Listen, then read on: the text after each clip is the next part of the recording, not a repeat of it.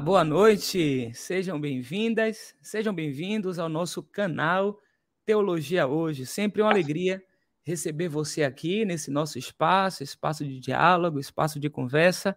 Seja muito bem-vindo, seja bem-vinda. Aproveite para compartilhar esse link com o maior número de pessoas que você possa compartilhar para esse momento inaugural desse nosso canal Teologia Hoje. A partir de hoje, entrou setembro e nós iniciamos o nosso novo programa dentro do canal Teologia Hoje, que é o Hoje Pode.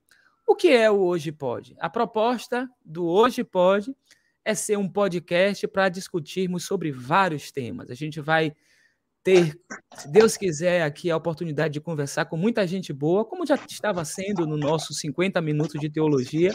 A diferença é que a gente vai ter uma gama, uma variedade de temas que a gente vai abordar aqui. Vamos conversar com, com literatos, vamos conversar com psicólogos, psicólogas, professores, professoras. A gente vai conversar aqui também com pessoas de várias áreas importantes, de vários saberes, e eu penso que o Hoje Pode será uma experiência muito rica. O nome, como você já pode perceber, é um trocadilho. O hoje a gente traz a ideia do nosso canal Teologia Hoje e o Pod a gente brinca com a ideia de podcast, mas também do poder. Aqui a gente pode falar sobre tudo, aqui a gente pode conversar sobre vários temas. Não que conversar sobre teologia não seja bom, mas tem muita coisa para a gente conversar e a gente aprende com outros saberes, e a proposta desse podcast é ampliar a temática. Então, eu fico muito feliz de ter você aqui nesse nosso momento. Uma outra coisa que vai acontecer com Hoje Pode, além da variedade temática, é também a nós vamos fazer um movimento em relação aos dias e horários. Então, o nosso 50 minutos de teologia acontece sempre às quintas-feiras, 20 horas. Aí eu aproveitei o dia e a hora para convidar você para o lançamento, para a estreia do Hoje Pode.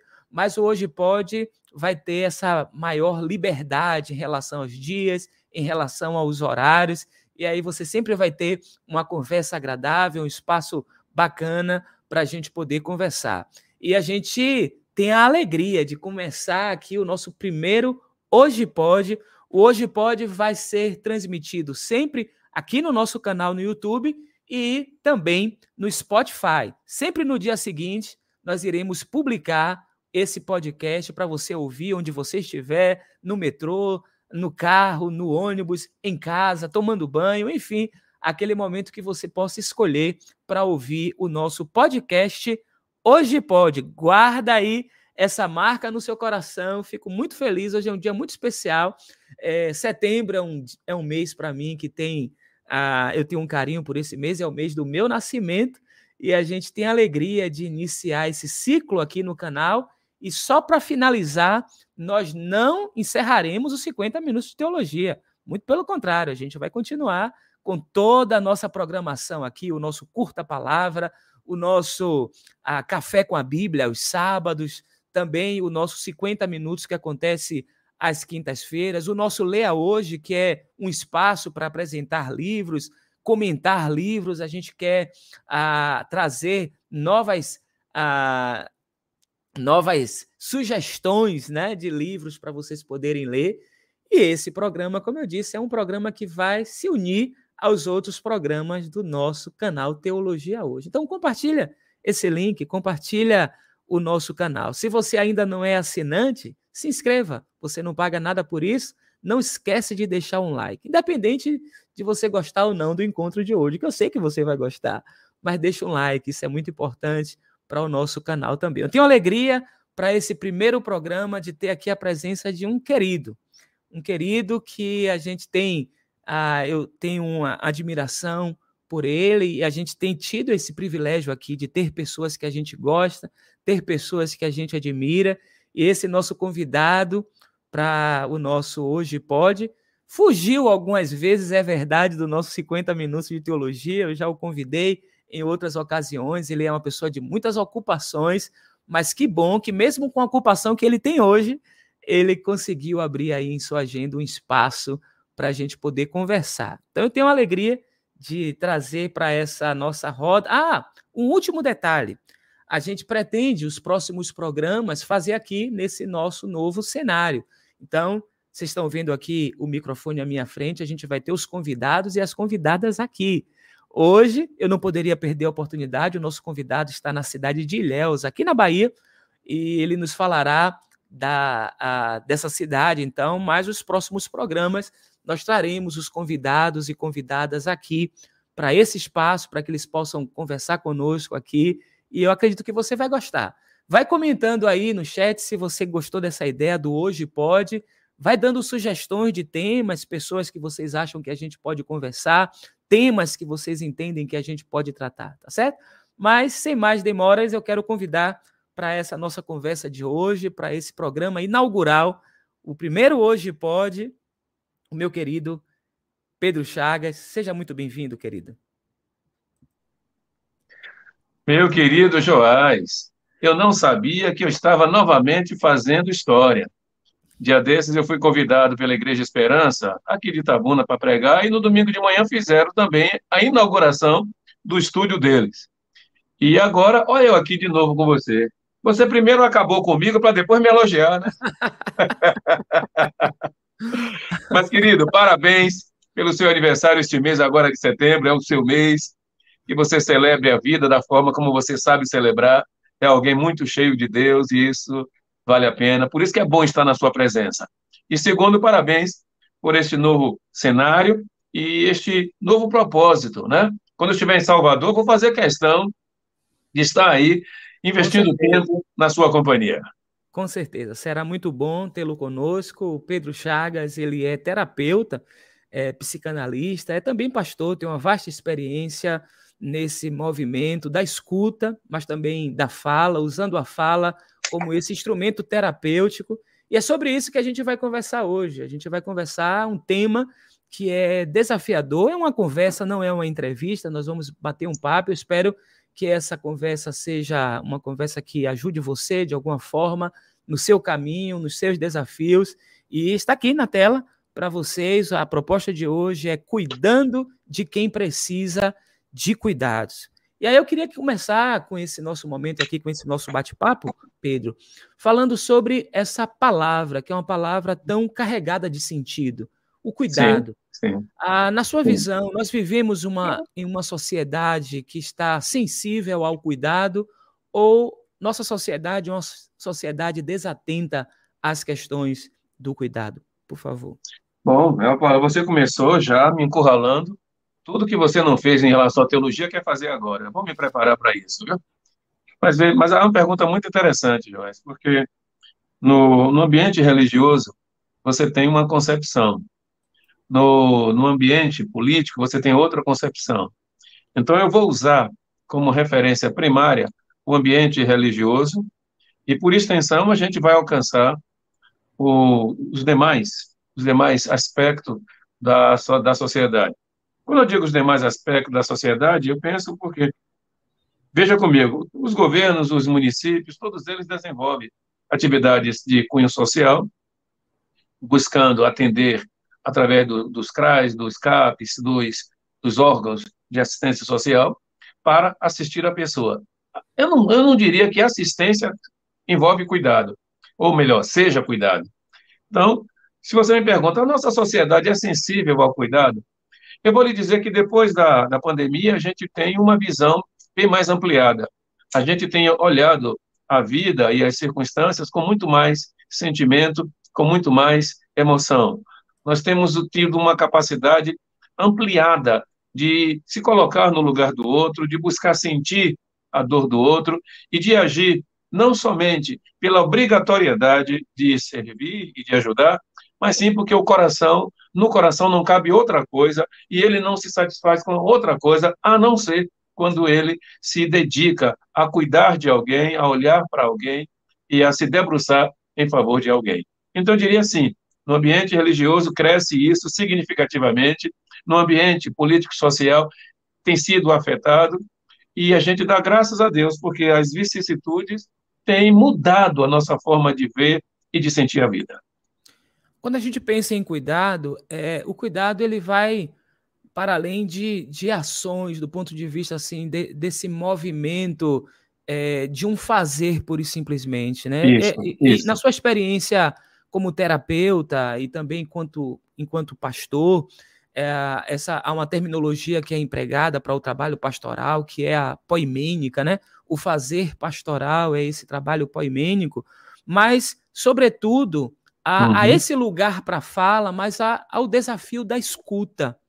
E eu queria que você trabalhasse um pouquinho conosco, a gente pudesse conversar um pouco sobre isso. É, quando, cuida, quando a escuta é essa dimensão rica do cuidado. Eu queria que você falasse um pouquinho desse lugar da escuta nos processos de cuidado. Eu posso começar dando um exemplo que para nos últimos anos me tem tocado muito. Tem um menino aqui na cidade, um senhor na cidade que ele é ele é pedinte, ele é mendigo. E eu passava o tempo todo por ele Tava, às vezes dava um bom dia, às vezes não. Quando eu fui, a, a, fui assim, despertado para o sentimento de que eu passava por ele todos os dias, falava sempre com ele, mas não sabia o nome, não sabia quem era. Então, abria a carteira, dava algum valor e ia embora. Eu parei para conversar com esse moço. E aí, busquei saber como ele estava, como não estava, como era a família, como não era a família. Bem diante, Joyce, um, um fator bem curioso é que ele não me pede mais dinheiro nenhum. Ele não me pede mais absolutamente nada. Quando eu passo por ele, ele grita: E aí, abençoado, como é que vai?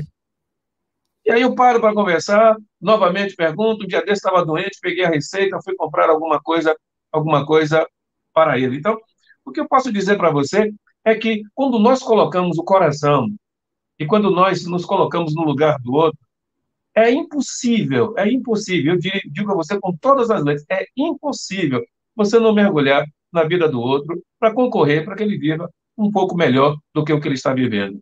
Porque ninguém é, é, é pobre demais que não possa dar, que não possa fazer. E você chamou a atenção ao fato de fazer por fazer. Nem sempre o cuidado precisa de recursos financeiros ou recursos materiais. Talvez, talvez o maior patrimônio para o cuidado seja de fato o coração, a paciência e o tempo atento na história, o tempo atento à história do outro. Por certo, você já teve muitas, inúmeras experiências assim, e também os nossos, as pessoas que estão conosco aqui acompanhando o nosso Hoje Pode, é de quando, a, em experiências de conversa, de troca, de partilha, é, as pessoas, elas, ao, ao, saírem daqueles encontros, elas disseram assim, poxa, como foi, como foi rica essa experiência, como essa sim, experiência sim. me ajudou, e, e você praticamente não falou nada. Exatamente. Eu lembro que recentemente eu estava conversando com uma pessoa e eu dizia justamente isso para ela. Ela estava preocupada porque a, a, uma pessoa que estava precisando e ainda precisando de ajuda é, queria conversar com ela, e eu disse isso, né, de que Talvez a, a, a escuta, o colocar à disposição, seja a melhor coisa a fazer em situações sim, assim. A gente acha que, que precisa dizer, que precisa falar, e estar ao lado, estar perto, talvez seja uma dimensão muito rica do cuidado. Como é que você vê essa questão, na sua experiência? Isso eu aprendi é, há muitos anos, quando eu era seminarista ainda. Teve uma menina que era membro da Igreja Batista da, da São Martim, à época de Carlos Antônio. Era colega nossa no seminário, e o noivo dela era muito meu amigo. Ele não fazia parte do meio teológico nem nada, mas a gente tinha uma amizade muito grande. E Helenise, atravessando a, a pista, conduzindo o povo da igreja dela, teve um acidente e ela foi atropelada por um ônibus no último ano, seu último ano de seminário no SEC, e ela veio e ela partiu para a eternidade. Foi uma comoção, nas duas casas de profeta, o SEC e o seminário. A cidade cristã, a cidade batista, parou. E a gente teve muita gente no seminário à tarde para a celebração. O Wilson, que era o noivo dela, foi cercado de muita gente que queria ajudá-lo. Ora, eu era seminarista, morava num quarto, não sei se você conhece o quarto do Seminário do Norte, é um negócio pequenininho, um beliche, duas, duas escrivanias, mas era o nosso lugar.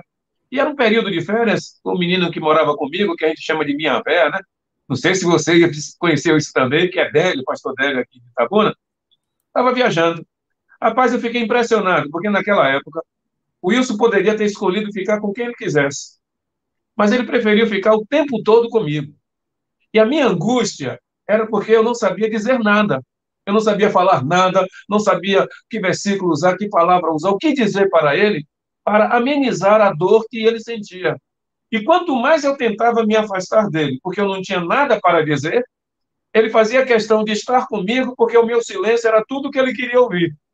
Então a gente ficava juntos, eu não dizia nada, dormimos no mesmo quarto, ele dormiu no beliche na cama do meu companheiro, eu dormi na minha cama, levantamos cedo, fomos tomar café, ele não quis tomar café, fomos para o sepultamento, e eu aprendi naquele dia o valor de estar perto de alguém, ao lado de alguém, dando para ela aquilo que ela precisa e não aquilo que eu acho que eu deva dar para ela. Então, eu, eu sou adepto desta, desta conduta desde aquele tempo. E eu descobri que Deus nos dá esta riqueza, que a avidez e a ansiedade é que nos leva a querer falar muito e não há muita sabedoria no muito falar nessas horas. Como é, é que você tem, como é que você tem visto, Pedro, essa, essa nossa a gente não consegue ainda mensurar os efeitos, alguma coisa que ali a gente consegue identificar. Eu falo assim, fora do, do ambiente de uma especialização. A gente consegue ah, coletar alguns dados, algumas informações sobre ah, os problemas que as pessoas estão enfrentando nesse processo da pandemia. Sim. Mas, por certo, tem muita coisa que a gente não consegue ainda dar conta. Inclusive Sim. nós, nós todos participamos, todos Sim. nós estávamos, estamos envolvidos nisso. Algumas pessoas tiveram marcas mais ah, é, densas nesse, de perdas de familiares, de amigos, de pessoas próximas, mas há uma afetação coletiva. Por exemplo, na nossa experiência aqui em casa, a meu filho, que completou nove anos, ele fez coisas que ele nunca tinha feito enquanto a criança, que é até comum de criança fazer, não que nós é, a, a, fosse a nossa conduta, assim, cercear dele o fato Sim. dele ser criança, mas de fato ele fez coisas nesse período que ele nunca tinha feito. Então, uhum. por certo, a gente tem aí algumas coisas que a gente não consegue ainda dar conta. Como é que você está vendo? Como é que você está percebendo nesse seu processo de escuta, de encontro com pessoas e também a partir da sua experiência esse processo todo da, da, da, pandemia e os efeitos na saúde mental? Como é que você consegue, nesse momento, ainda no calor da hora, avaliar isso? Rapaz, nós passamos a vida inteira como pregadores, como pastores e como crentes, falando sobre a eternidade, falando sobre o céu. Não há a menor dúvida de que esse tipo de reflexão traz conforto ao nosso coração, mas não nos coloca diante da realidade da morte. A nossa fala é muito distanciada. Neste período de pandemia, nós ficamos expostos às nossas fragilidades, às nossas fraquezas e, acima de tudo, tivemos que manter contato com a nossa limitação, porque nós tínhamos um risco, um perigo, eu diria até um inimigo que era invisível, que ele estava, poderia estar em qualquer lugar e que ele não fazia a menor separação, o menor, menor distinção entre pessoas, entre condição, entre estado, entre nada. Ele simplesmente agia por agir na liberdade da sua ação e ninguém conseguia detê-lo. Ora, isso expôs os nossos medos e nos obrigou a tocar na gente como gente. Então, eu pude, você pôde, as pessoas puderam. Quem não aproveitou esse tempo, perdeu de fato uma grande oportunidade de lidar com a sua humanidade, de perceber a, as suas limitações então, como eu disse, a nossa pregação era distante. Agora, já não podíamos mais fazer a pregação distante. Ela precisava ter cheiro de terra, ter cheiro do aqui, ter cheiro do, cheiro do agora. Você precisava falar à pessoa no seu momento, no seu tempo.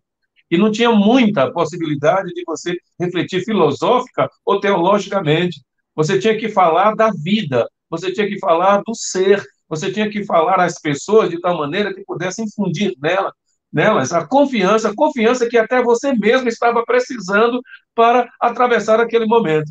Então foi um período assim muito rico, muito extraordinário, ainda está sendo. Nós iremos enfrentar futuramente situações análogas, análogas e talvez piores até, não sei, mas a gente aprendeu que as nossas reflexões, que a nossa fala, que a nossa conduta, que o tempo que nós estamos vivendo é um tempo que precisa trazer uma palavra que tenha cheiro de, de vida, de agora, que não supervalorize questões espirituais, mas que valorize aquelas questões que nós desprezamos.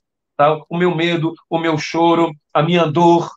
Você, por exemplo, por ter sido contaminado com o Covid e começar a sentir falta de ar, ter que lidar com aquilo tudo, ter que lidar com as inflamações do pulmão, ter que lidar com as dificuldades. E, além de tudo isso, você ainda tinha que estar num ambiente em que diversas mentiras se confundiam com muitas verdades, a tal ponto que você não sabia distinguir claramente quem era uma ou quem era outra, outra, mas era obrigado a tomar uma direção. Olha que coisa de maluco.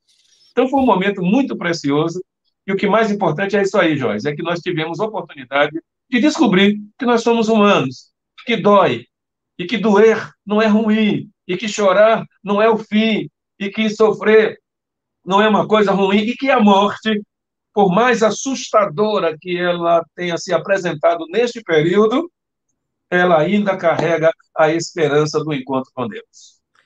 É muito interessante essa sua fala, porque ah, nesse, quando nós começamos aqui o nosso papo, a nossa conversa, a gente falou sobre ah, esse lugar da religião enquanto eh, esse espaço de cuidado, mas também ah, dessa, desses instrumentos sociais de cuidado.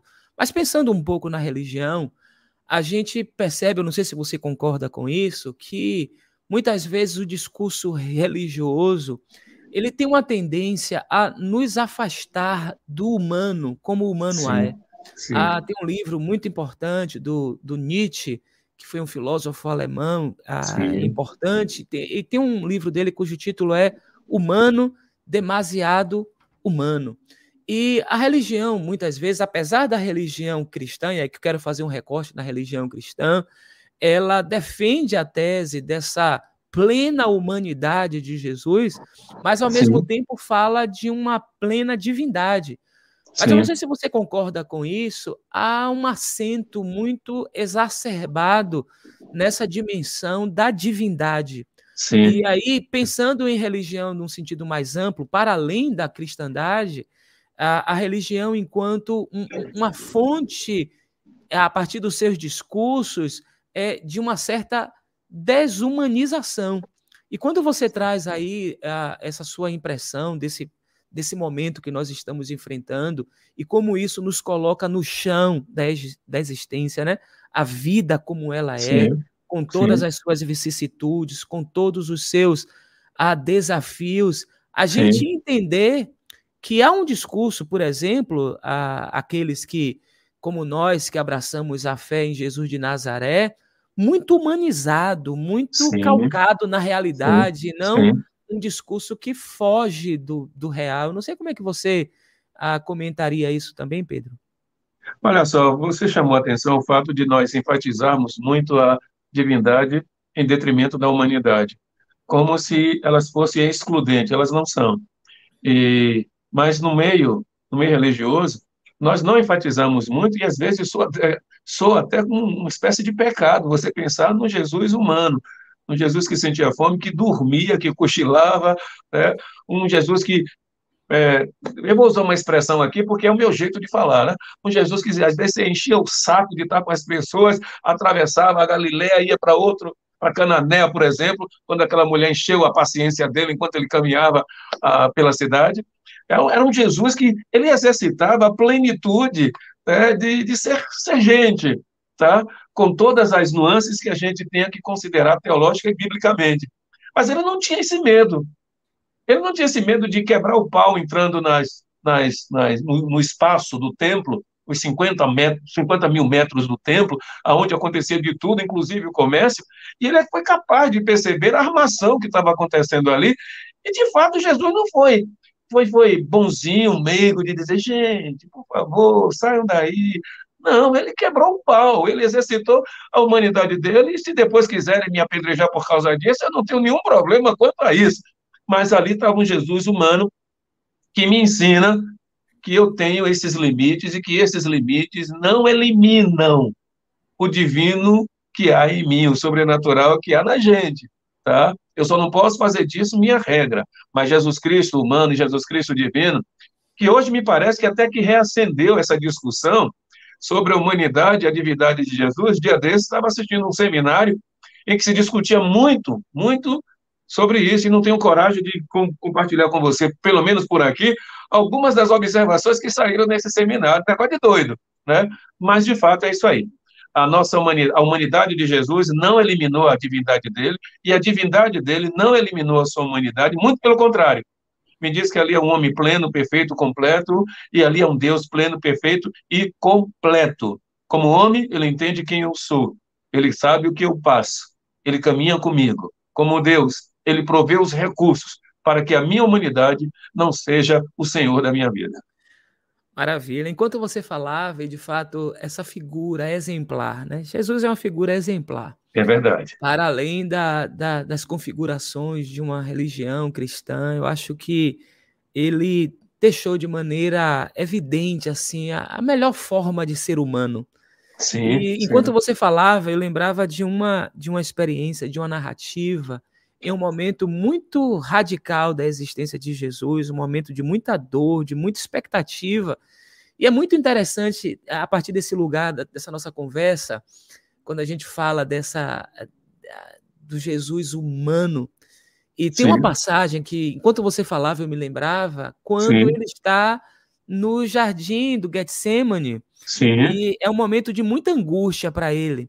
Eu já vi algumas pessoas pregando a, a partir desse texto e mais é, vinculadas à dimensão assim de um peso religioso, da censura de Jesus aos discípulos. Sim, em um dos sim. evangelhos, a, um dos evangelhos coloca que eles estavam dormindo de tristeza.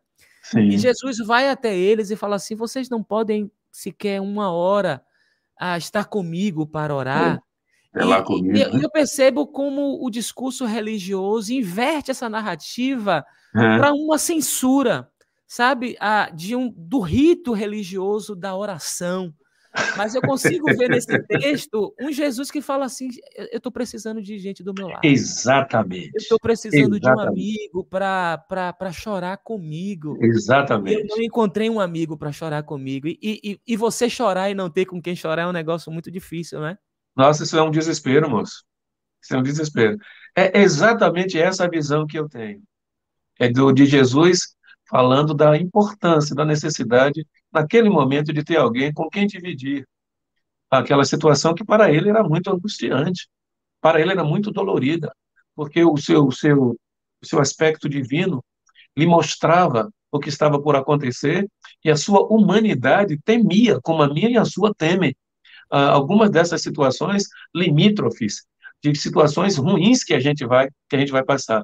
Ali é um Deus mesmo. Eu vejo um Jesus ali do aconchego. Não me deixa sozinho não, por favor. Ora comigo, compartilha da minha dor, divide, divide isso comigo. É um tapa aí, Joyce, também na, na nossa arrogância pastoral, religiosa, de que a gente não precisa de ajuda, não precisa socorrer a ninguém, não precisa compartilhar para ninguém. Não, temos que ter gente de confiança, mesmo porque ele tinha 12 e subiu apenas com alguns, né? E pelo menos a gente tem que ter alguém com, com as quais a gente possa dividir a dor do existir e a dor do caminhar. Nós estamos aqui no nosso primeiro episódio do Hoje Pode. Hoje Pode será sempre transmitido aqui no nosso canal, no YouTube, e sempre no dia seguinte a gente vai disponibilizar também no Spotify. E aí você vai poder ouvir esse podcast. E para quem chegou depois, o que é o Hoje Pode? Hoje Pode é esse espaço de conversa sobre variados temas, não apenas da teologia. Eu sou um teólogo, um teólogo pastor, e muitos dos temas pelos quais, os temas que eu observo, eles, claro, eles, eles partem a partir é, é, esse meu olhar teologal, por que não dizer, mas os meus convidados e convidadas vão ficar livres dessas amarras. A gente quer um, um, diálogo de saberes, uma conversa Sim. muito franca, muito aberta. Sim. Eu tenho alegria de ter nesse nosso primeiro episódio aqui no nosso novo estúdio, no nosso novo cenário, o meu querido Pedro Chagas, que é terapeuta, é psicanalista, é também pastor e está conosco, nos dando a honra para esse primeiro episódio. A gente deseja ter muitas experiências ricas aqui de crescimento. Hoje pode. Hoje pode falar sobre tudo. E o que não pode hoje? Hoje não pode, a, a gente não pode abrir mão da sua participação. A semelhança dos 50 minutos de teologia essa nossa roda de conversa aqui, esse espaço aberto para amigos e amigas conversar. Isso não mudou. Isso não mudou. Então, hoje pode, continua sendo esse espaço de diálogo. Então, se você quiser colocar alguma questão, se você quiser trazer algum dado para acrescentar algum comentário, seja muito bem-vindo, bem-vinda a essa nossa roda de conversa, porque hoje pode. Mas, Pedro, o nosso tema é, é sobre o cuidado. E cuidando de quem precisa de cuidado. E Sim. a necessidade de pessoas que cuidam, que são cuidadores e cuidadoras, que precisam ser cuidados também. E quando a gente fala sobre essa dimensão do humano, muitas vezes pessoas que cuidam perdem de vista essa dimensão de que também são seres humanos e que são seres de carência e que precisam de cuidados. Como é que você Sim. vê essa situação uh, de pessoas que são cuidadores, mas que não é, é, são cuidadosas, com perdão aí do trocadilho, para essa abertura, para essa necessidade de falar assim, poxa, eu também tenho as minhas necessidades e preciso ser cuidado. O que dizer a essas pessoas que são cuidadores e cuidadoras? Nós falamos da pandemia, por exemplo, médicos, enfermeiras que ficaram em plantões ah, angustiantes e que sim, ficaram ali, sim. que abandonaram. Ah, a gente viu muitas, muitas notícias de pessoas que ficaram distantes dos seus familiares. Exatamente. E, e essas pessoas não são máquina e elas precisam também de cuidado. Então, assim, eu queria que a gente é, entrasse de fato no nosso nosso tema, assim, na nossa conversa mais detidamente nessa uhum. questão da importância daqueles que cuidam também serem cuidados. Fale-nos um pouco a respeito disso, por favor, querido. Algumas vezes e para algumas pessoas, o prazer da vida e a relação delas com a vida está em servir. Elas só se sentem é, como integrante deste mundo quando elas servem. Elas só se sentem valorizadas quando elas dão. Então, tem muita gente nas nossas comunidades e nos nossos grupos de relacionamento que elas são conhecidas pelo, pelo servir. E qualquer coisa que aconteça, elas querem estar presente, se é para visitar, elas visitam, se é para ficarem no hospital acompanhando, elas ficam, se é para dar um plantão, elas dão, se é para tirar o alimento de casa, elas fazem isso. E como, como eu sou, e eu acredito ser mais pastor do que terapeuta, eu vejo que essas pessoas, elas se, se realizam, e é se realizarem mesmo. Então, elas fazem uma espécie de negação de si e se encontram e encontram sentido para a sua própria vida na medida que elas dão. Algumas dessas pessoas fazem isso de maneira até que a gente deve aplaudir. Outras tantas é, faz do sofrimento o seu caminho, faz do sofrimento a, a única maneira de entender a vida. Então, quanto mais elas sofrem pelo esforço que fazem para servir alguém, mais elas se realizam. Não sei se você já ouviu o caso, por exemplo, de pessoas idosas que você se oferece para ajudá-las numa tarefa doméstica qualquer. Mas, não, isso é trabalho meu, eu já estou acostumado a fazer. Não, mas hoje eu estou aqui, eu posso fazer por você. Não, estou acostumado a fazer. Aí você não faz. Quando você não faz, ela faz, e no final do dia, tá, mas eu estou cansada, eu estou acabada. Este, aí eu vou usar uma expressão que é mais no âmbito é, terapêutico, esse é o gozo dessa pessoa. Se desgastar, se desgastar, porque quando ela se desgasta, então ela se entende como útil aqui na face da Terra. E outros servem a essa, a essa exaustão, é, porque não tem tantos que queiram fazer, não tem tantos que queiram é, compartilhar, não tem tantos que queiram se, se sacrificar. Você chamou atenção ao fato de, nesse período, profissionais ficarem confinados em hotéis, aqui na cidade aconteceu, Salvador, no país todo, no mundo todo, de ficarem 30 dias, 40 dias confinados num, num hotel, porque não podiam voltar para casa por conta de seus pais, que eram idosos, e, as, os seus filhos, que eram pequeninos, seu marido ou esposa, que não tinha nem a preparação para lidar com isso, e eles sacrificaram suas vidas para isso. Mas tem uma terceira coisa que eu preciso lembrar, é que mesmo, mesmo estes que agem assim, quando eles veem um braço estendido, o primeiro exemplo que eu dei, ele tem dificuldade de aceitar o braço estendido porque, porque às vezes ele não se sente merecedor. Então ele tem uma, certa dificuldade de receber, porque a realização dele está no dar e não no receber. Por diversas razões que o espaço aqui não cabe a gente trabalhar é, cada uma desses, desses, dessas considerações. Mas quando a gente insiste em acolher essas pessoas, em servir a essas pessoas, elas vão cedendo, elas vão aprendendo a confiar nos braços que lhes são estendidos. Eu tenho certeza que muita gente vivenciou isso nesse período. Daqueles que eram meio ressabiados, daqueles que estavam acostumados a dar, que às vezes até se ressentiam por não receber um elogio, mas continuava fazendo. Quando alguém lhe estendeu a mão, estendeu uma sopa quente, braços quentes, um lugar aconchegante para dormir, veio meio que desconfiado, até que aprendeu a confiar no, no aconchego, no cuidado, no acolhimento que lhe estava sendo oferecido. E muita gente que ficou confinado, que se dedicou muito, que fez sopa, porque foi um, um período maravilhoso para isso.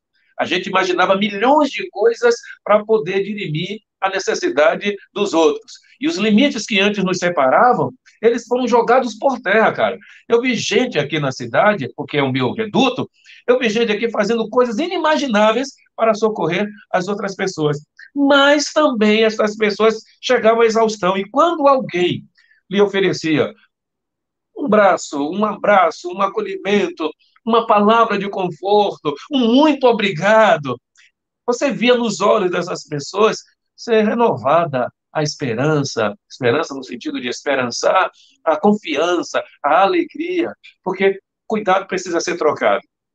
Quem dá, por mais que dê, no íntimo tem carência de receber. Algumas vezes é porque quer receber e é no dar que se realiza. E outros tantos, e outros tantos que receberam, precisam aprender a dar. Porque esse é o sentido da vida. Na verdade, é na interação, é na troca que a gente encontra o sentido, o sentido da vida.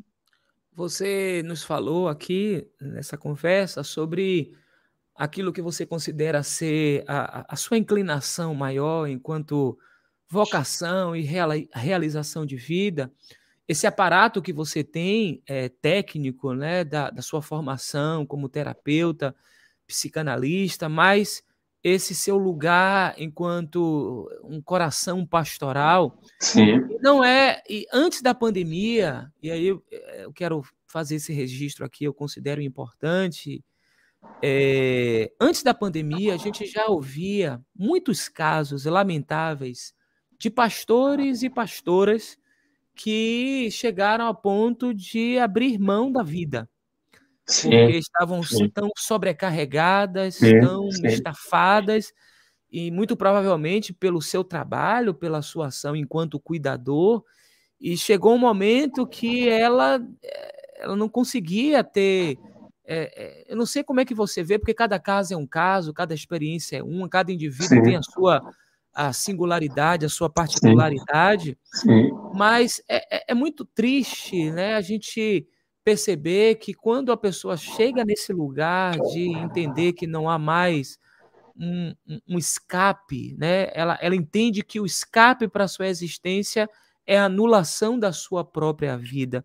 Eu queria sim, que a gente conversasse um pouquinho sobre isso, sobre essas figuras, e aqui partindo do seu lugar enquanto pastor, que também ah, trabalha num, num sistema ah, na sua comunidade, eh, de um colegiado pastoral, da é, importância dessas trocas, dessas redes de segurança e de cuidado, e, por sim, outro lado, também esse isolacionismo de alguns que não conseguem estar eh, vinculados a essas redes de apoio, essas redes de cuidado, e quando enfrentam dificuldades, eles dão cabo da própria vida. Eu queria que, você- que a gente conversasse um pouco sobre isso, da, da necessidade desses cuidadores também, né?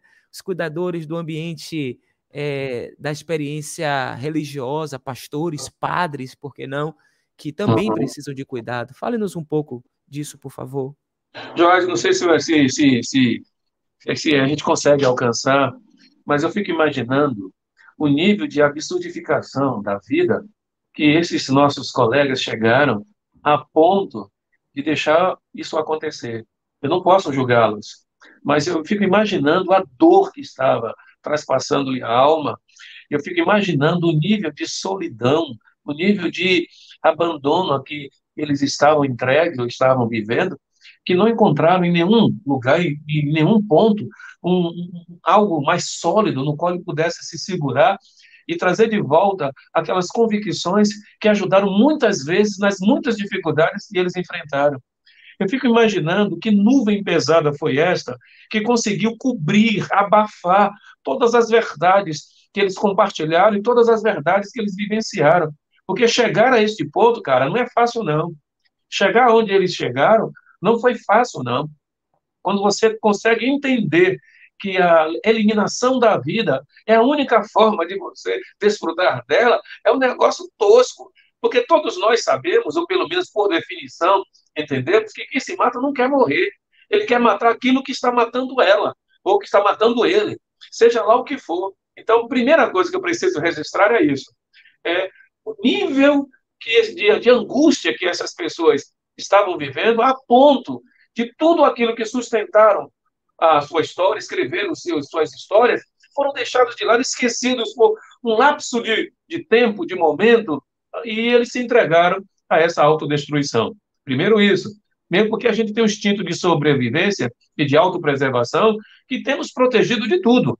Então, se eu estiver conversando com você e distraidamente eu pegar um fósforo, encostar aceso, encostar no seu dedo, tu nem precisa ver o que é. Tu puxa logo o braço. Porque é o nosso instinto de defesa e de sobrevivência, de autopreservação. Que momento foi, como foi que isso se, de, se diluiu na vida desses homens? Primeiro isso. Segundo, a solidão. Rapaz, sozinhos nós somos extremamente frágeis. Sozinhos nós ficamos vivendo só com os nossos absurdos. Somos o problema, somos o quem condena, somos quem, somos quem julga, somos quem condena, só não há quem absorve. Então, sozinhos, sempre a companhia do outro, a gente só tem as nossas verdades e pseudo-verdades. Então, não é bom estar só. O Senhor já dizia isso desde a criação do mundo. E não somente na relação conjugal, mas na relação com o outro. Não é bom você estar só. É porque você é quem você é, que eu sei quem eu sou. Você, na verdade, contribui para que eu me defina, para que eu me entenda. Então, quando eu ouço você falar, e vejo vocês cheio de ternura, cheio de carinho, cheio de amor, você tem uma facilidade. Deixa eu jogar um pouquinho de confete aqui nesse negócio que está ficando pesado, né? Você tem uma facilidade de falar com amor, de falar com afeto. E aí eu vi isso aqui na igreja das pessoas depois que você saiu, entende? Então, quem tem isso é porque vive isso, mas alguns não têm isso. Estão vivendo situações absurdas.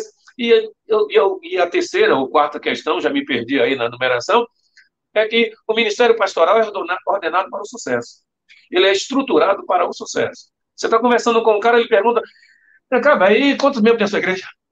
E aí ele quer dizer quantos países ele conheceu, ele quer usar o teologuês sem entender patavina de nenhum conceito, mas ele é capaz de falar da braça, a graça barata de Dieter Bonhoeffer, e aí você, o cara entende, velho, o cara entende do negócio, né? O totalmente Os clichês, outro. né? Os clichês. Os clichês. Dá a ideia de que você sabe. Só que isso te isola.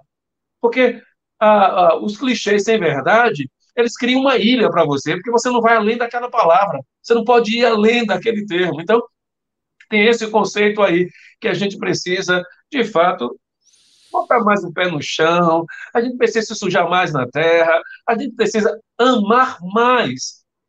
pastor precisa amar mais, cara. A gente precisa amar as pessoas e não contar números na, nas nossas igrejas ou contar o, o, qual é o carro. E, é interessante isso na história do carro, viu, velho? Porque quando você tá, neguinho olha, carro é o seu, quem anda é o seu. Né? Aí vai lhe dando espaço a partir disso, do seu salário, da roupa. Pô, velho, deixa disso, meu irmão. Nós somos chamados é para amar, para cuidar das pessoas, para sorrir com elas, chorar com elas. É por isso que eu gosto de igreja, velho. Eu gosto de igreja por isso, porque ela me dá esta, esta humanidade plena. Com os meus eu choro, com os meus eu sofro, não tenho vergonha de contar nada das minhas fraquezas, das minhas falhas, e ainda assim você continua sendo sendo amado. Mas esses, esses, esses traços que eu, que eu coloquei aí, que eu não sei você, mas todos nós, em um ou outro momento, já beiramos essa, esse, esse desespero aí, minimizamos a vida e a reduzimos àquele momento. E foi pela graça de Deus que a gente voltou. Foi pela graça de Deus que a gente não deu o passo seguinte, foi porque nós olhamos para a cruz, foi porque alguém gritou o nosso nome, foi porque alguém disse muito obrigado, foi porque uma criança nos abraçou, foi porque a gente não estava sozinho, entende? Foi porque tinha um amigo como você, foi porque a gente tinha uma outra.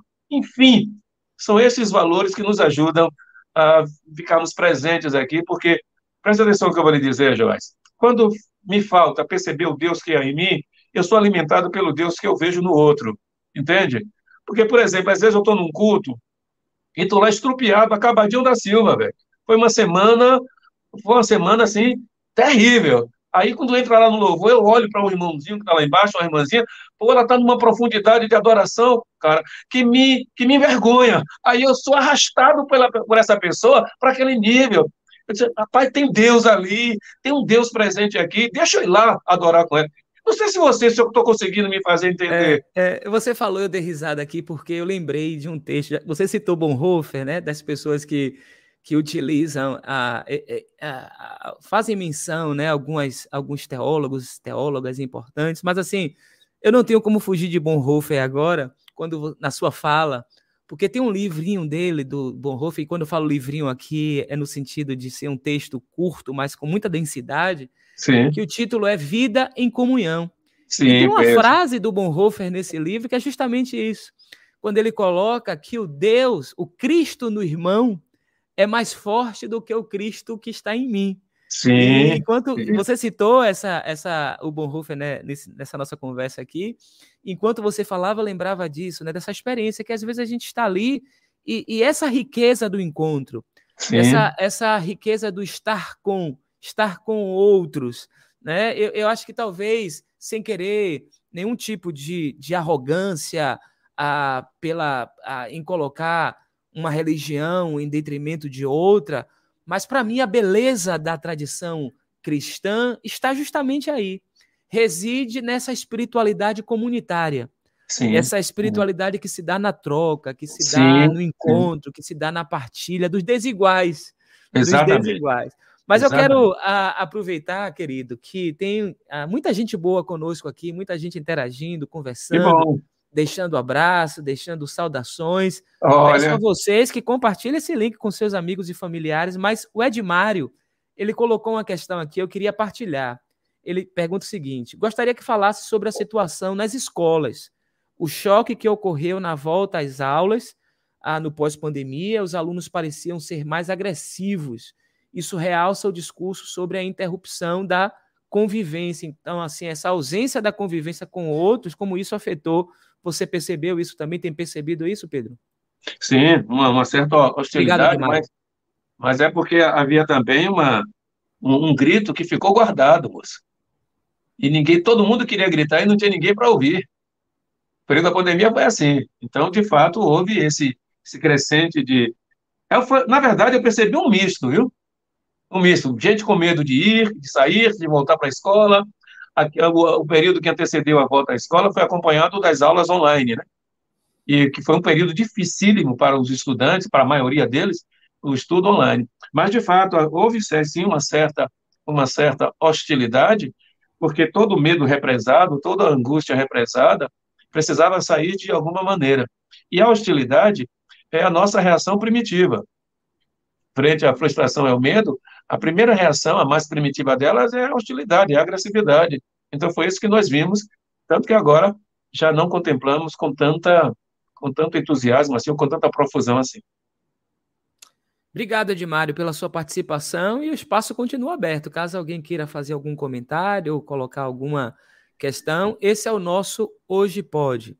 E como é o nosso primeiro programa, a gente precisa reforçar algo que a gente já disse no início. Por que hoje pode? Hoje pode é esse espaço onde a gente vai ter uma variedade de temas, variedade de convidados, não apenas da teologia e da filosofia, mas a gente vai trazer médicos, médicas, vamos trazer professores, professoras, autores de livros, mas não apenas de livros de teologia, como tem sido até aqui, a romances policiais, é, é, enfim, a gente vai ter uma gama de convidados e convidadas você vai gostar muito do que vem por aí no nosso Hoje Pode. Esse é o nosso espaço, é essa rede de opções que nós temos aqui no nosso canal Teologia Hoje. E a gente pede que você, caso não seja assinante ainda, assine o canal e compartilhe com seus amigos e familiares esse nosso é, Hoje Pode e o nosso canal Teologia Hoje. A gente está conversando aqui com o Pedro Chagas, que é terapeuta, psicanalista, é pastor, tem uma experiência nessa caminhada, ah, tanto no uso, e faz isso muito bem, usar a sua fala, muito mas obrigado. também a sua escuta, a sua escuta, que é essa dimensão do cuidado. Você falou um pouco dessas pessoas mais experientes, que mesmo cansadas, insistem em fazer determinadas tarefas. Sim. Eu queria que a gente conversasse um pouquinho sobre isso, sobre esse a, a, os pais e mães e avós que são cuidadores e que precisam de cuidados. O que dizer a essas pessoas, né? É, você tocou nisso muito bem, mas eu queria pensar nesse, nesse lugar. Nós falamos dos cuidadores, pastores, nesse ambiente da fé, mas também dessas pessoas que estão ali na, na, na vida como ela é, no dia a dia, de cuidar de alimentação, de cuidar dos filhos, de sempre aquela angústia por achar que ah, está sendo inadequado na formação do seu filho, da sua filha. Eu queria que você dirigisse, então, essa palavra ah, no sentido de quais são os recursos que a gente deveria buscar enquanto pais, mães, que são cuidadores, mas que também precisam de cuidado. O que, é que você indicaria para essas pessoas? Tem uma tem uma um adágio popular que eu vou forçá-lo para usá-lo nessa discussão aqui nossa. Diz que saco vazio não fica de pé, né? Isso se refere à alimentação física. Mas isso igualmente serve para as outras áreas da nossa da dimensão humana, como pai ou como mãe. Eu costumo pensar, e, e eu gosto de pensar assim, que existe um, uma, um, eu dizia antigamente, um software, que quando nós nos casávamos e nós descobríamos grávidos, pai ou mãe, ele começava a sua instalação. Quando a criança nascia, também esse software era instalado plenamente dentro da gente, e sensações, emoções, sentimentos que jamais imaginaríamos possuir, eles surgem. E eles surgem numa profusão absurda, maravilhosamente absurda. Amo ser pai. Eu gosto da experiência da paternidade. Eu gosto de fazer, de atender alguns dos caprichos das minhas filhas. Eu gosto de fazer, às vezes, à vontade. Mas se você perguntar algumas delas, vão dizer, ele era brabo que só, ele era corrigia que só. Mas eu gosto disso. E eu sei que os pais, por natureza, eles têm esta inclinação. Mas, igualmente, precisam desse espaço aí que você está falando, deste lugar, para cuidar de si mesmo, para melhorar para si, porque quando você melhora para si, você melhora para o outro. E tem um, um troço que eu acho curioso, é, Joás, é que ninguém, absolutamente ninguém, tem um manual de como criar filhos maravilhosos, competentes, felizes, saudáveis e realizáveis na vida. Ninguém, cara. Você pode pegar a mesma receita que fulano de tal usou, que deu certo com ele, que não vai dar certo com o, o Beltrano ali, e que não vai dar certo com o Cicrano ali. Porque não existe uma receita. O ser humano é extraordinariamente, uh, ele, é, ele, é extraordinariamente fantástico, cara. Eles, nós somos diferentes em muitas, em muitas das nossas qualidades. Então, uma coisa que dá certo com um não vai dar certo com o outro. Você sabe a única coisa que eu acredito? É na intenção. Jesus Cristo disse um negócio que às vezes escapa da nossa, da nossa percepção, quando ele diz assim: quem quiser vir após mim, quem quiser. O quiser aí, ele está apelando para o desejo, que talvez e só talvez seja uma das maiores forças que a gente tem na Terra depois do amor. Está ligado ao amor. Eu não gosto muito de estar citando aqui, mas tem um cara chamado Luiz Marins Filho, filho, que certa vez ele disse que a maior força que a gente tem é a vontade, é o desejo. Então, se o pai, se a mãe tem este desejo de ver os filhos realizados, plenos, eles vão descobrir o caminho. E se a criança não der certo, por uma ou outra razão não dá, não der certo na plenitude dos nossos projetos e sonhos, eu preciso ter a consciência de que eu dei o melhor de mim. E eu preciso estar agradecido por isso. E não posso tomar o meu filho e fazê-lo sempre, e usar sempre os, os filhos dos outros como referência para ele. Ele é ele, com as potencialidades e as fragilidades que tem. Então eu preciso celebrá-lo no esforço que ele faz para ser o melhor que ele pode aqui nesta terra. Não sei se Não sei se pode parecer isso minimizar demais, mas não é. A gente precisa amar os nossos filhos e ter o maior desejo de vê-los realizados na vida. Qual é o pai que não quer isso? Quando você ouve os pais falando dos filhos, é tão engraçado, moço. Porque a gente faz questão de dizer as proezas que os nossos filhos realizam. E às vezes para os filhos não é nem tanta coisa assim, né? Porque eles se comparam aos iguais. E tem muitos iguais que estão mais do que um pouquinho além deles. Mas a gente, quando olha para eles, a gente vê o supra-sumo da gente mesmo.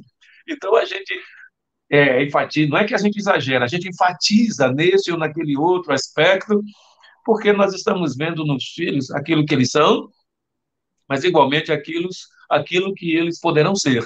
A gente tem essa visão maravilhosa. Então vale a pena ser pai por isso, pai e mãe. E as mães que estão me ouvindo, por favor, me perdoem, né? É porque a culpa é do Joás aí que falou que esse negócio está dando dentro dessa ideia de pai.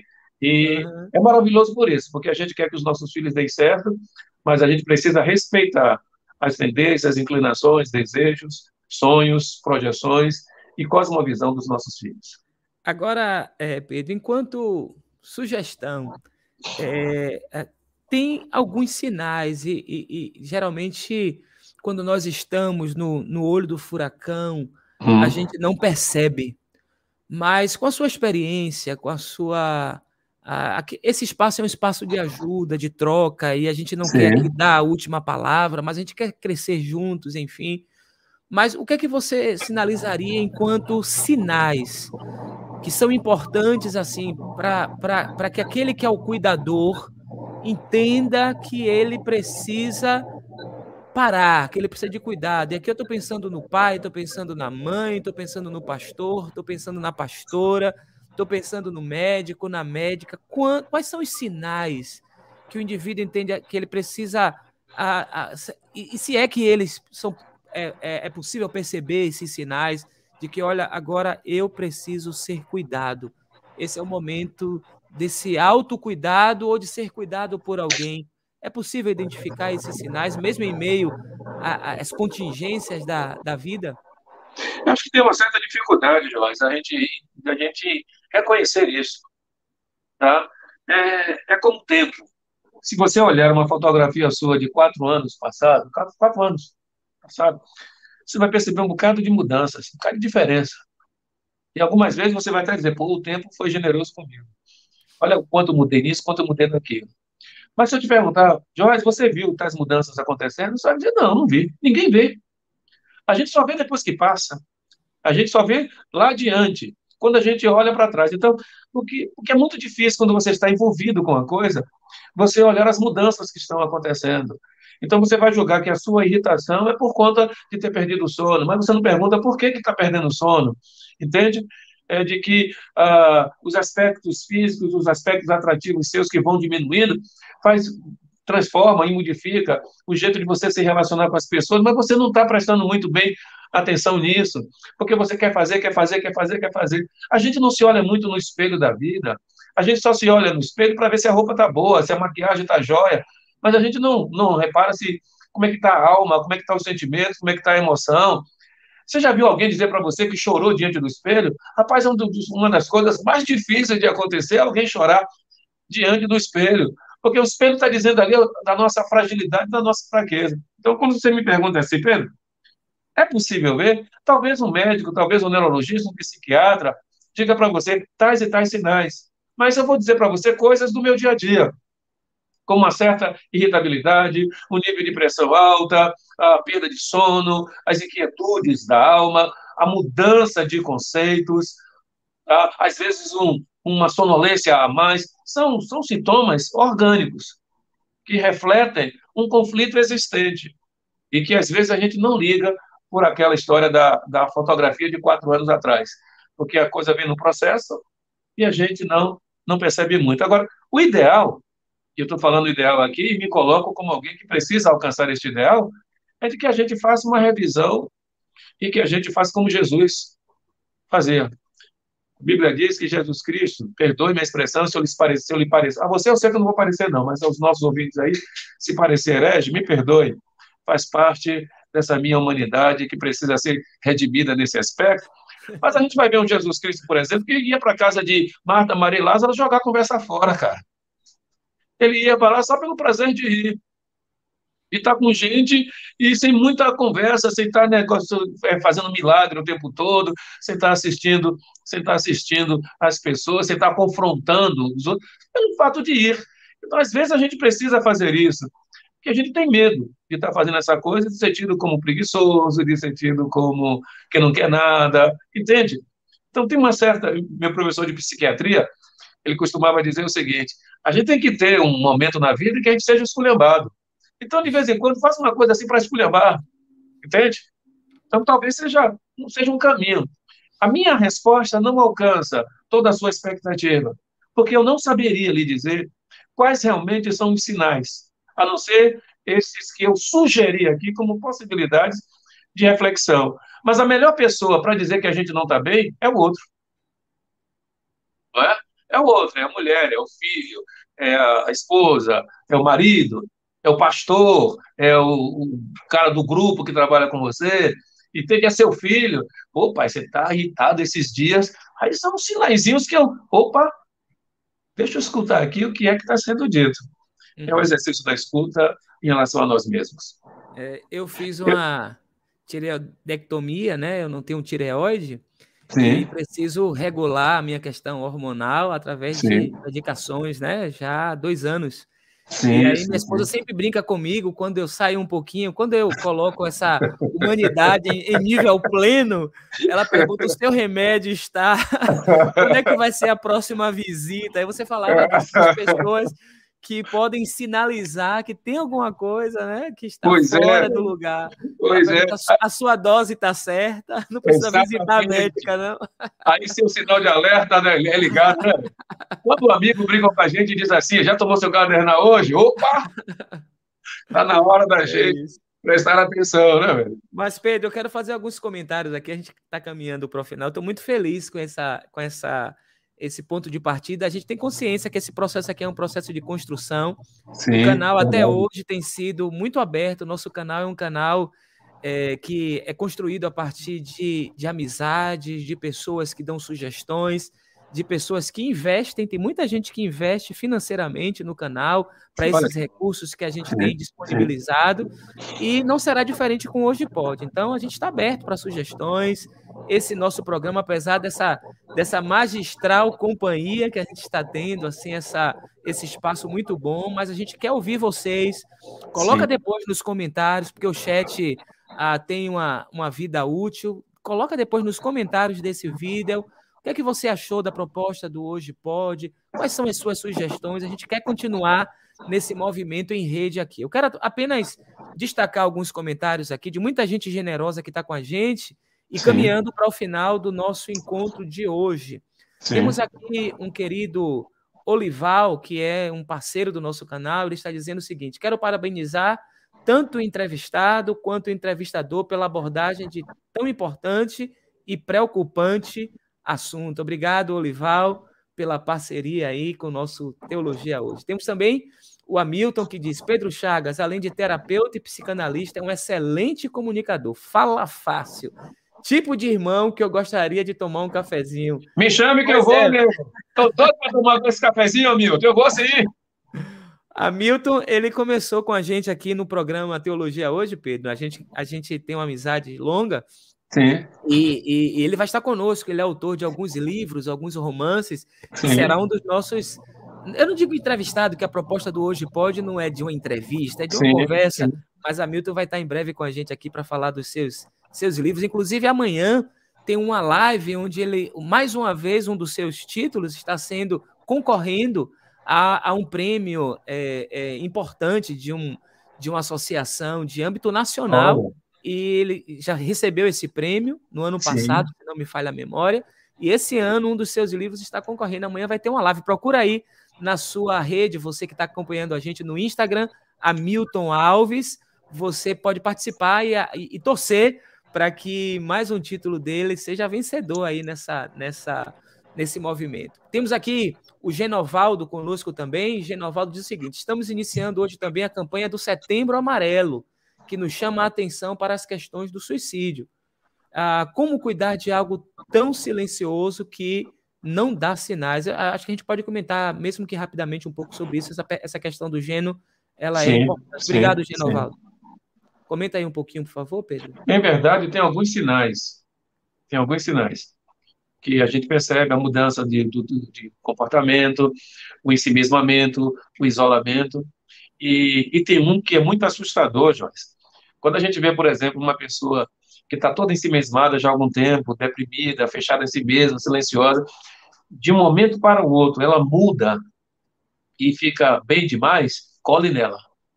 Cole nela porque ali ela superou o, o, o maior de todos os obstáculos, que é o da autopreservação, e ela entendeu que no, na morte estaria a solução dos seus problemas. Então, se isso acontecer, colhe. Tá certo? Então, aquele que era mais sorridente, que falava, já não fala mais, ter se isolado mais, não quer mais sair, não quer mais estar em grupo, são alguns dos sinais de pessoas que estão lidando com uma angústia muito grande e que precisa da, da nossa presença, da nossa olhar, do nosso olhar. Evidentemente que não é fácil perceber isso, mas eles estão aí, alguns estão aí, e a, a maioria a gente não percebe mesmo, tá? Mas esses aí, essas mudanças assim bruscas, cola porque tem alguma coisa ali. Maravilha. Eu queria, Pedro, então, agradecer esse nosso encontro de hoje tão rico. Me honra muito ter você aqui nesse passo uh, inaugural do nosso canal Teologia Hoje, que é o nosso podcast Hoje Pode. Você Sim. que está conosco agora, você que também está nos assistindo em qualquer momento, além do nosso uh, canal no YouTube que está disponível, vai ficar disponível esse nosso encontro.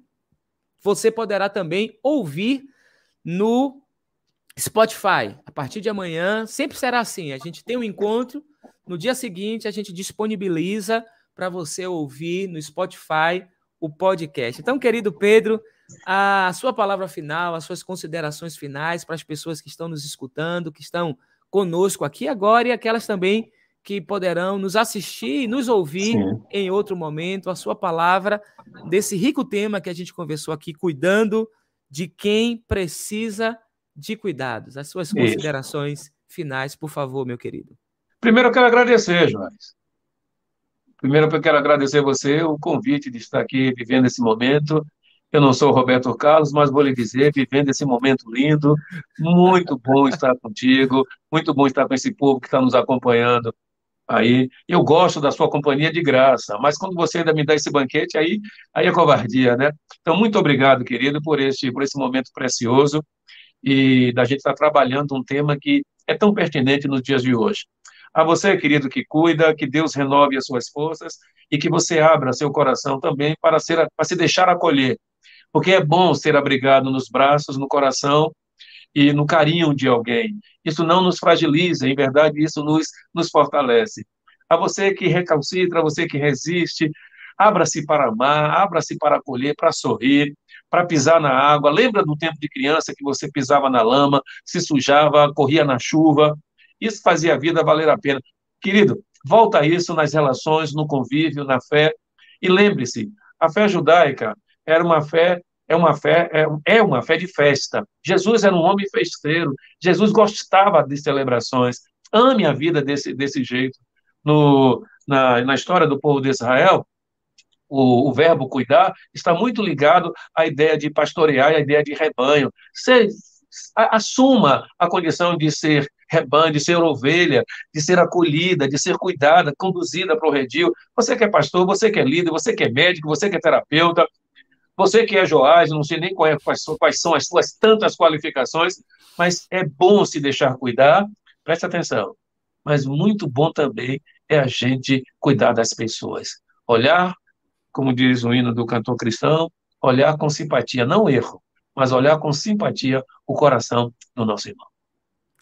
Que maravilha, que maravilha. Eu quero agradecer, querido Pedro, por essa conversa tão rica. Obrigado, conversa querido. Conversa tão ah, cheia de vida, de humanidade. Eu acho que, ah, de fato, vai ajudar muita gente esse nosso encontro aqui. Esse é o nosso desejo. Esse é o nosso Amém. primeiro Hoje Amém. Pode. Hoje Pode é mais esse espaço do canal Teologia Hoje, porque o hoje é o empréstimo que pegamos aí do nosso Sim. canal, que é Teologia Hoje, E o pod é um jogo de palavras que a gente faz com a ideia do podcast e também do verbo poder. Então, hoje pode, pode o quê? Falar sobre qualquer coisa. Falar sobre a vida, temas que nos interessam, Sim. conversar com gente querida, com gente boa. Eu fico muito feliz de ter, repito, aqui nesse nosso primeiro encontro, o nosso querido Pedro Chagas. Eu quero agradecer aqui a tanta gente envolvida nisso, mas, sobretudo, eu quero destacar a ajuda da minha esposa, Ivana, nesse Sim. primeiro programa, me ajudando no cenário, me dando algumas dicas.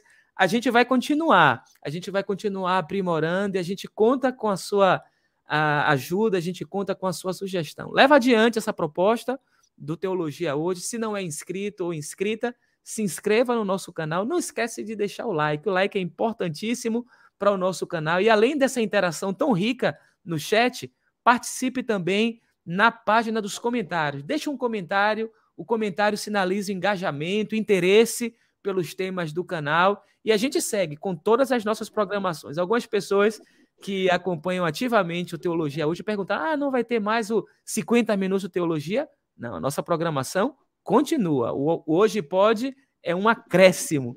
E Sim. além da variedade temática, como eu já disse, o Hoje Pode também ficará mais flexível em relação a dias e horários. A pós-pandemia, a gente tem encontrado algumas dificuldades. As pessoas voltaram à sua dinâmica da vida, o dia a dia. Inclusive o próprio Pedro, que tem uh, um compromisso hoje, ele abriu mão para estar conosco. Não sei se ele, ainda vai passar nesse compromisso importante. Não, não vou mais, não, já tinha, cancelou. Cancelei. Ele já tinha é, é, dado a palavra que estaria conosco e, e, e honrou essa, e para mim foi muito bom. Eu não, não, vou cansar de dizer isso, Sim. mas é, para dizer a você que a gente vai contar com pessoas que não têm essa a flexibilidade de dias e horários, então a gente precisa contar com elas no dia que elas podem e no horário Sim. que elas podem. Então, hoje pode vai ter essa flexibilidade para chegar para você o que tem de melhor, para falar sobre tudo, falar sobre tudo e crescermos juntos, esse é o nosso desejo. Então, foi muito bom ter você aqui, foi muito bom contar com a sua presença, cada um que interagiu aí no chat, vocês que vão compartilhar também o link com outras pessoas, você que tem sido colaborador, colaboradora do nosso canal, a gente fica muito feliz com isso. Como a gente sempre diz, que a bênção do eterno, que enriquece e que não acrescenta dores, seja sobre a sua vida, Amém. sobre a vida dos seus familiares e dos seus amigos. Essa é a nossa oração, esse é o nosso desejo por Cristo Jesus, nosso Senhor. Deus abençoe vocês. Até Amém. o próximo Hoje Pode. Obrigado, Pedrão. Beijo grande. Tenho você no coração. Você é muito especial. Igualmente, meu filho. Deus abençoe.